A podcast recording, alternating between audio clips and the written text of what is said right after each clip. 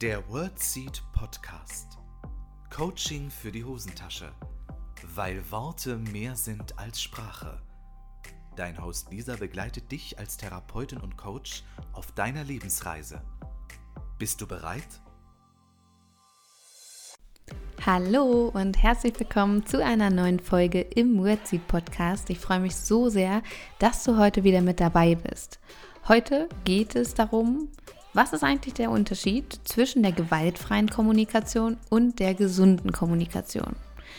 Immer häufiger kommen Menschen zu mir und sagen, ah Lisa, du machst ja so gewaltfreie Kommunikation und ich sage jedes Mal, nee, mache ich nicht. Und ich habe den Eindruck, dass der Unterschied zwischen gewaltfreier und gesunder Kommunikation nicht so richtig klar ist. Es ist auch gar nicht so einfach. Und deshalb möchte ich mir heute mal die Zeit nehmen, mit dir gemeinsam die beiden Bereiche anzugucken, damit du den Unterschied verstehst, weil es ganz, ganz wichtig ist, was ist gewaltfreie Kommunikation, was ist gesunde Kommunikation, dass du auch weißt, was du anwendest. Und dafür nehmen wir uns jetzt Zeit. Hol dir wie immer einen Tee, einen Kaffee, ein Wasser und los geht's. Liebe Freundinnen und Freunde der gesunden Kommunikation, ich grüße euch. Ich freue mich so sehr, dass ihr euch heute wieder die Zeit nehmt. Ich sitze hier gerade richtig gemütlich mit einem Tee und so einer Decke über den Beinen. Ich habe es mir richtig bequem gemacht. Ich habe eine Kerze angezündet und wir hatten das Thema ja in der letzten Podcast-Folge, wie du dir den Alltag erleichterst. Vielleicht setzt du ja auch schon das ein oder andere aus dieser Folge um. Falls du sie noch nicht gehört hast, hör sie dir total gerne noch an. Ich möchte die Zeit am Anfang wieder nutzen für ein, zwei Ankündigungen, damit ich es nicht wieder vergesse. Erste Ankündigung, du kannst dich ab sofort wieder zu den Fortbildungen der Leadership Masterclass Fortbildungsreihe anmelden. Die Anmeldungen sind für 2023 wieder eröffnet, weil 2022 so schnell ausgebucht war. Damit habe ich nicht gerechnet. Jetzt erst quasi die neuen Anmeldemöglichkeiten. Ansonsten hast du im Oktober noch die Möglichkeit, dich im Online-Bereich für die Online-Kurse umzugucken, weil ich werde ein bisschen aufräumen, auch äh, gerade zwischen den Jahren und so weiter wird es ähm, einiges Neues geben. Es ist auch einiges Neues in Planung und damit Neues entstehen kann. Muss Altes weichen oder manches Alte kommt wahrscheinlich auch wieder in etwas neuerer Form. Ich werde einiges auch überarbeiten. Das heißt, wenn es irgendeinen Online-Kurs gibt, den du gerne noch ähm, buchen möchtest und besuchen möchtest, dann sichere ihn dir jetzt, weil wie gesagt, ich werde jetzt im Oktober aufräumen und nach und nach ein paar Kurse auch rausnehmen aus dem Programm. Das ist jetzt also noch die Möglichkeit, im Oktober dir deinen Lieblingskurs irgendwie noch zu sichern. Und dann ähm, ab November wird es viele Kurse auch gar nicht mehr geben. Genau, das ist der Plan. Und ähm, was ich noch erzählen wollte, ist, äh, ihr fragt gar ganz oft, welche Bücher ich lese und so weiter. Und es ist am Sonntag wieder ein neues Video online gekommen zum Lesemonat September. Und wenn du magst, kannst du gerne bei YouTube vorbeigucken. Ich kann es dir gerne auch nochmal unten in den Show Notes verlinken. Und dort wirst du erfahren, welche Bücher ich im September gelesen habe. Also, das waren meine Ankündigungen. Jetzt starten wir ins Thema, was ist eigentlich der Unterschied zwischen gewaltfreier Kommunikation und gesunder Kommunikation? Vielleicht hast du auch schon die Podcast-Folge gehört mit Susanne Lorenz, die ist Trainerin für gewaltfreie Kommunikation. Da hat sie uns schon einige Einblicke gegeben. Und ich möchte mich mit der gesunden Kommunikation ein bisschen abgrenzen, weil es einfach zwei unterschiedliche Paar Schuhe sind. Wichtig ist mir auch zu sagen, ich möchte jetzt nicht sagen, dass das eine besser ist als das andere oder schlechter oder wie auch immer.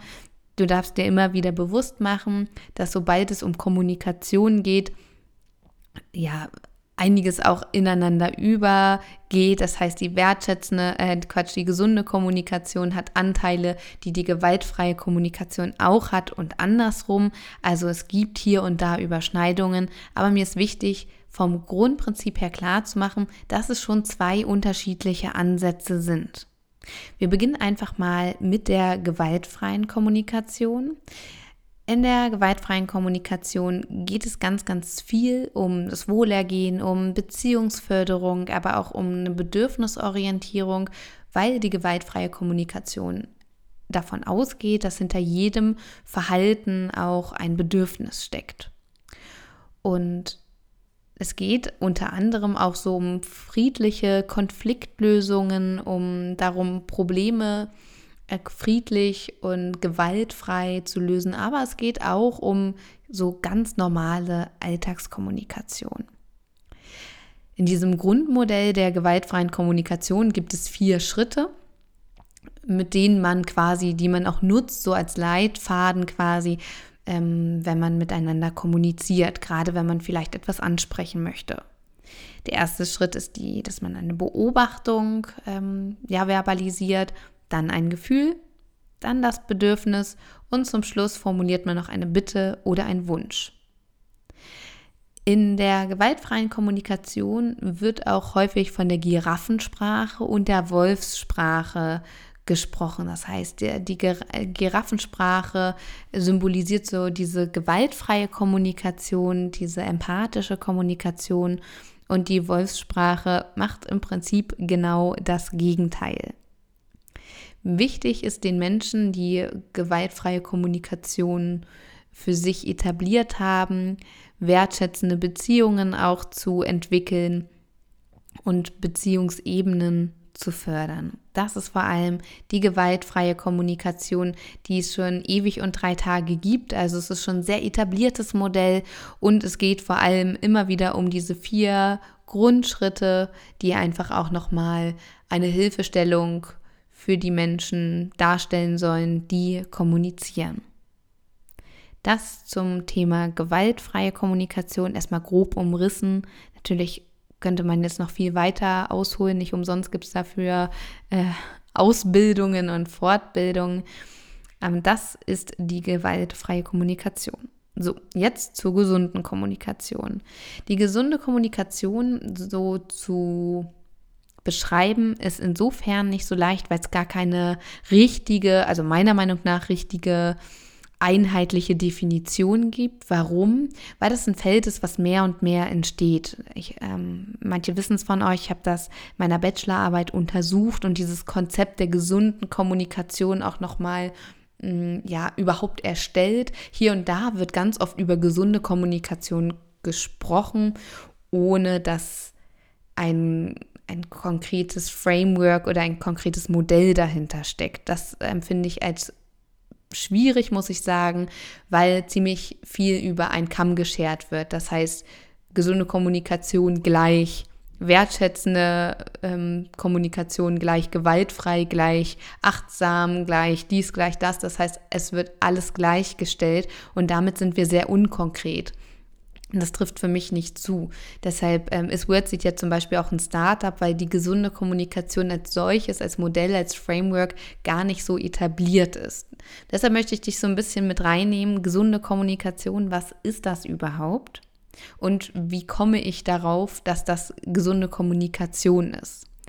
Also, wenn ich das so definiere, gesunde Kommunikation oder definiert habe, auch in meiner Bachelorarbeit zum Beispiel, habe ich mir angeguckt, welche Bestandteile von Kommunikation haben denn Einfluss auf unsere Gesundheit? Und da fällt ganz, ganz viel drunter, was wir beachten dürfen in der Kommunikation, was sofort auch Auswirkungen auf unsere eigene Gesundheit hat, aber auch auf die Gesundheit von anderen Menschen. Das heißt, das grobe, große Ziel ist es, Gesundheit zu fördern, und zwar die physische und die psychische Gesundheit im Gegensatz zur gewaltfreien Kommunikation, da geht es zwar auch um Wohlergehen, aber vor allem steht da auch so diese, diese wertschätzenden Beziehungsebenen im Fokus. Also, gesunde Kommunikation ist noch kein etabliertes Modell. Ich habe, wie gesagt, so ein Framework quasi dazu gebaut, worauf ja auch WordSeed aufbaut. Das heißt, ich habe mir angeschaut, welche Aspekte in der Kommunikation beeinflussen Gesundheit. Unter anderem ist es natürlich Wertschätzung. Genauso wie die gewaltfreie Kommunikation setzt sich auch die gesunde Kommunikation mit Wertschätzung auseinander. Ich habe mir eher dann aber angeguckt, zu welchen Auswirkungen führt denn Wertschätzung auf Gesundheitsebene? Sprich, was macht das neurologisch? Was macht das endokrinologisch? Sprich, hormonell, welche Hormone werden bei uns ausgeschüttet, wenn wir es verbalisieren und welche Hormone werden bei unserem Gegenüber ausgeschüttet, der diese Botschaft dann quasi empfängt. Zweiter Punkt, der ganz große Auswirkungen hat auf unsere Gesundheit, ist die Informationsbalance. Das heißt, ich habe mir Informationsdefizite und Informationsfluten angeguckt mit den jeweiligen Auswirkungen auf unsere Gesundheit und wie man Informationsbalance herstellen kann, wie man sicherstellen kann, dass dein Gegenüber quasi die Information bekommt, die er oder sie braucht.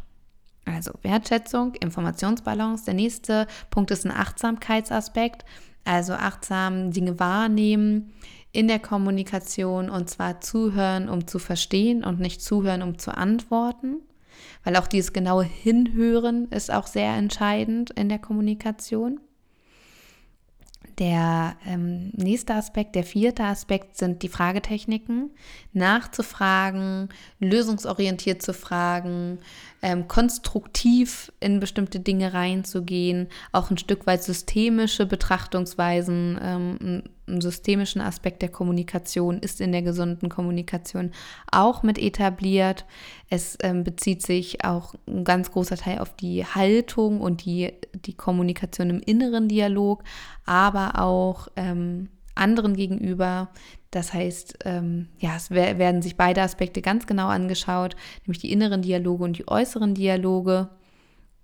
Und es geht nicht so sehr um Schritt-für-Schritt-Anleitung oder für so ein, ja, wie es zum Beispiel auch im Grundmodell der gewaltfreien Kommunikation ist, dass es einfach diese vier Schritte gibt, die da eine Hilfestellung in ganz, ganz vielen Kommunikationssituationen sind, sondern es geht vor allem um alltagsnahe Sprachmuster. Welche Sprachmuster äh, sollte man eher vermeiden, weil sie zum Beispiel dafür sorgen, dass extrem viel Adrenalin, Noradrenalin und Cortisol, sprich ganz viele Stresshormone ausgeschüttet werden.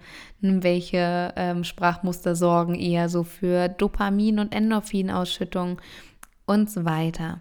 Also die ge gesunde Kommunikation bezieht verschiedene Aspekte der Kommunikation mit ein. Ich habe jetzt ein paar genannt, es sind noch einige mehr. Respekt ist natürlich auch noch so ein, so ein Grundwert und so weiter und so fort. Das heißt, all das hat Auswirkungen auf unsere Gesundheit. Und da geht es in der gesunden Kommunikation drum, so wie ich es jetzt mit meinem Framework quasi erarbeitet habe dass es ganz gezielt darum geht, Gesundheit und ähm, ja auch natürlich Wohlbefinden zu fördern, sowohl auf psychischer als auch auf physischer Ebene, auf, ähm, ja, auf emotionaler Ebene.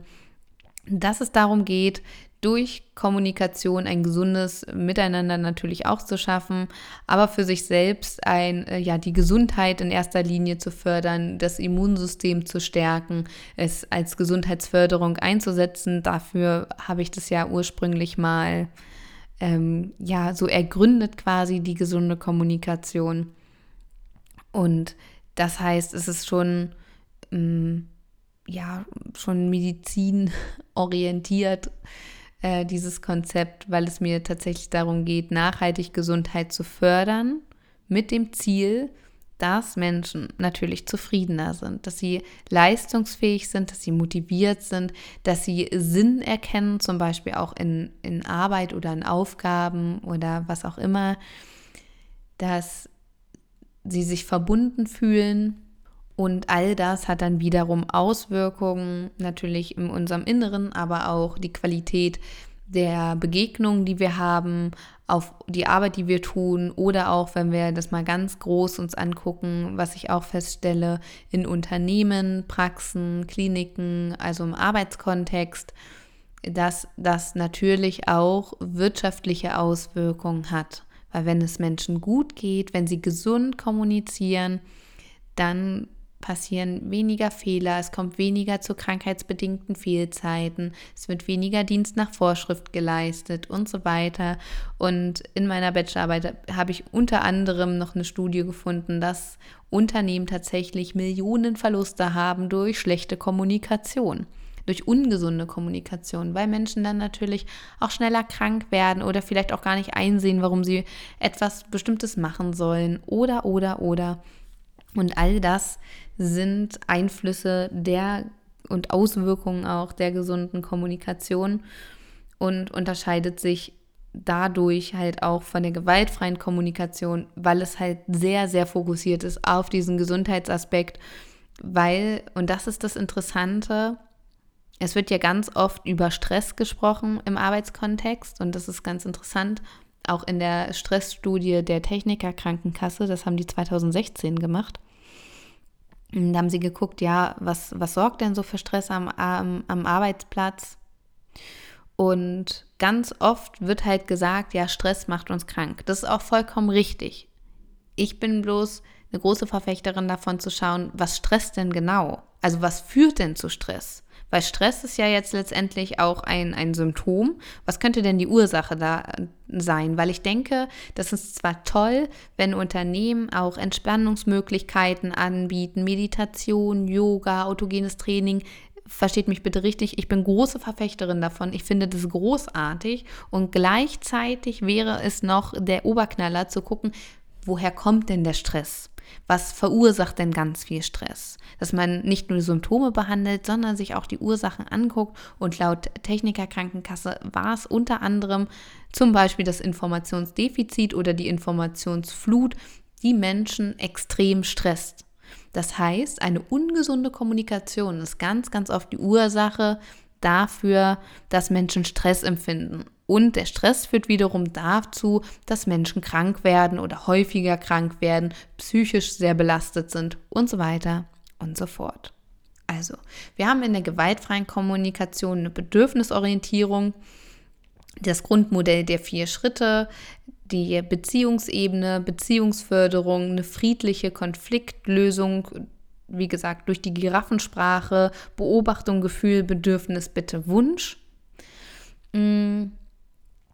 Und wie gesagt, ich möchte jetzt nicht sagen, das eine ist richtiger als das andere. Ich setze mich halt gezielt mit der gesunden Kommunikation auseinander und entwickle die quasi weiter und ähm, ja, versuche ganz viel rauszufinden, was hat denn noch so Auswirkungen auf unsere Gesundheit und äh, ja, stütze mich da auch sehr auf Evidenz, das heißt, welche Studien gibt es vielleicht schon und baue daraus quasi ein Grundkonstrukt, weil meiner Meinung nach beeinflusst Kommunikation sehr, sehr viel. Deshalb halt die Informationsbalance, die Fragetechniken, die Wertschätzung und so weiter, dass sich dieses Framework aus ganz vielen Teilaspekten auseinandersetzen und jeder Teilaspekt hat Auswirkungen auf die Gesundheit. Und wir gehen davon aus, oder ich gehe davon aus, je mehr diese Aspekte erfüllt sind oder in Balance sind, desto gesünder ist Kommunikation. So. Das mal zum Thema gesunde Kommunikation. Ich hatte nämlich den Eindruck, dass da ähm, das manchen noch nicht ganz so klar war, was ich auch nachvollziehen kann, weil es ja auch ein relativ junges Forschungsfeld ist, im Gegensatz zur gewaltfreien Kommunikation. Da gibt es ja auch so die Urväter der gewaltfreien Kommunikation. Das haben viele schon mal gehört, aber mir ist halt wichtig, das schon klar abzugrenzen, weil wenn ich zum Beispiel Anfragen zur gewaltfreien Kommunikation bekomme, lehne ich die tatsächlich ab, weil ich bin nicht die Expertin für gesunde, äh, Quatsch, für gewaltfreie Kommunikation, für gesunde Kommunikation schon. Und ähm, ich habe ja schon mal gesagt, dass ich nicht ganz so große Verfechterin bin, generell von Kommunikationsmodellen. Es gibt ja unfassbar viele. Aber frag fünf Experten, kriegst du fünf Meinungen. Weil ich es manchmal schwierig finde, weil diese ganzen Modelle neigen oder da neigen Menschen oft zu, glaube ich, das als die ultimative Wahrheit zu sehen. Und ja, das sehe ich so ein bisschen kritisch. Zudem stelle ich auch so in der praktischen Umsetzung oft fest, dass es Menschen schwerfällt, sich bestimmte Reihenfolgen zu merken. Oder was sage ich denn jetzt? Oder ja, auch schnell in die Bewertung gehen, ah, der ist jetzt auf der Ebene unterwegs oder hört das jetzt mit diesem Ohr. Und dann ist es halt schwierig, wenn Menschen so in Schubladen gesteckt werden. Aber manche Modelle laden auch so ein bisschen dazu ein, das dann so quasi zu bewerten. Und wie gesagt, manche Modelle, die dann bestimmte Sprachmuster vorgeben oder bestimmte Schritte, da halten sich manche Menschen sehr, sehr exakt dran, weil es natürlich auch ein Stück weit Sicherheit gibt. Und damit wirken Menschen schnell mal auch unauthentisch. Aber wie gesagt, wer heilt, hat recht. Und jede und jeder wird für sich ein Kommunikationsweg, ein Framework, ein Modell oder ein Sprachmuster oder eine Richtung finden, die zu ihm oder ihr passt. Deshalb ist es ja so toll, dass wir so unterschiedliche Kommunikationsmöglichkeiten haben, weil wir sind auch sehr, sehr unterschiedliche Menschen. Deshalb würde ich das gerne einfach so stehen lassen. Es ist nicht notwendig, ähm, mir eine E-Mail zu schreiben und mich davon irgendwie zu überzeugen, dass die gewaltfreie Kommunikation toll ist. Das glaube ich. Wie gesagt, ich bin keine Verfechterin der gewaltfreien Kommunikation, aber sehe halt viele Möglichkeiten und Vorteile. Ich möchte ja nicht sagen, dass ich es schlecht finde. Bloß ich favorisiere für mich persönlich die gesunde Kommunikation. Und damit möchte ich das gerne so stehen lassen und hoffe, ich konnte dir einen kleinen Einblick geben, dir ein paar Unterschiede auch deutlich machen und dass für dich jetzt klar ist, ah, okay, das ist eher gewaltfreie Kommunikation, das ist eher gesunde Kommunikation. Und wie ich schon gesagt habe, gerade so diese wertschätzende und empathische Grundhaltung ist in beiden Konzepten super, super wichtig. Und in dem Bezug ähneln sie sich zum Beispiel auch. Genau. So, das zum Thema. Wie gesagt, ich würde mich sehr freuen, wenn du bei der Leadership Masterclass dabei äh, bist. Das ist äh, eine Leadership-Fortbildungsreihe für Führungspersonen im Gesundheitswesen, insbesondere für PraxisinhaberInnen, fachliche Leitungen und so weiter und so fort. Du findest den Link in den Show Notes und einige Kurse werden sich bald verabschieden im Laufe beziehungsweise bis zum 1. November. Und du hast die Möglichkeit, dir noch den einen oder anderen Kurs zu sichern, wenn du möchtest. Ansonsten würde ich mich von Herzen freuen, wenn wir uns hier nächste Woche wieder connecten oder bis dahin über Instagram in Kontakt bleiben unter coaching und ich wünsche dir einen ganz wundervollen Tag, wann auch immer du das hörst. Für dich von Herzen gedrückt. Bis nächste Woche, deine Lisa. Das war der World Seed Podcast. Lisa freut sich schon auf die nächste Begegnung mit dir. Wenn dir der Podcast gefallen hat, hinterlass ihr doch eine Nachricht oder eine Bewertung. Text und Inhalt Lisa Holtmeier, Intro und Outro gesprochen Michael Helbing.